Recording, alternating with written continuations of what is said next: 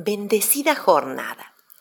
Hay ocasiones en que nos sentimos tan devastados por los problemas que tenemos que ya nos parece que no tiene sentido orar. No encontramos palabras para hacerlo y si las encontramos, pareciera que ellas rebotan en el techo de nuestra habitación y nadie las escucha. Esta parábola que relata Jesús presenta a un personaje muy desvalido en especial para esa época. Una mujer viuda que estaba viviendo un conflicto con alguien que la acosaba. Las viudas no tenían ningún medio de sostén ni nadie que las defendiera.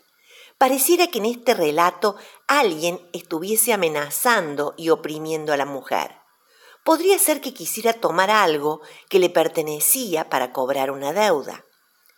La viuda solo contaba con la ayuda del juez, pero lamentablemente este juez no tenía temor de Dios ni se preocupaba por las angustias de la gente.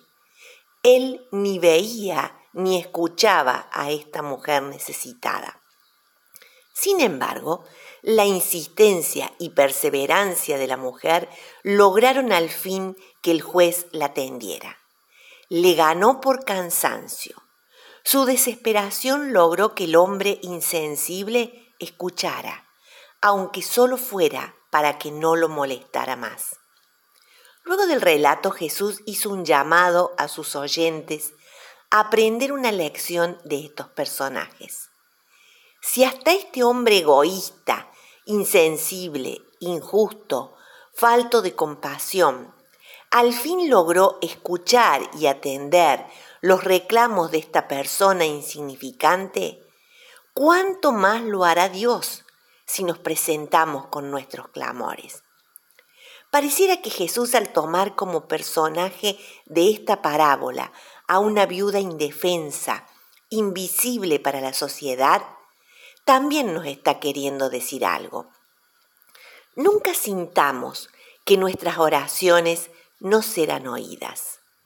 Nunca pensemos que somos seres indignos, poco valiosos para que Dios nos escuche. Dios también está atento al clamor de los más insignificantes. Dios es mucho más amable, compasivo y justo que el juez de este relato. Aprendamos a confiar en su buena predisposición de amor. Vayamos a Él con nuestras angustias, sabiendo que nos escucha y responderá de acuerdo a lo que sea mejor para nosotros en el tiempo apropiado. Que el Señor les bendiga.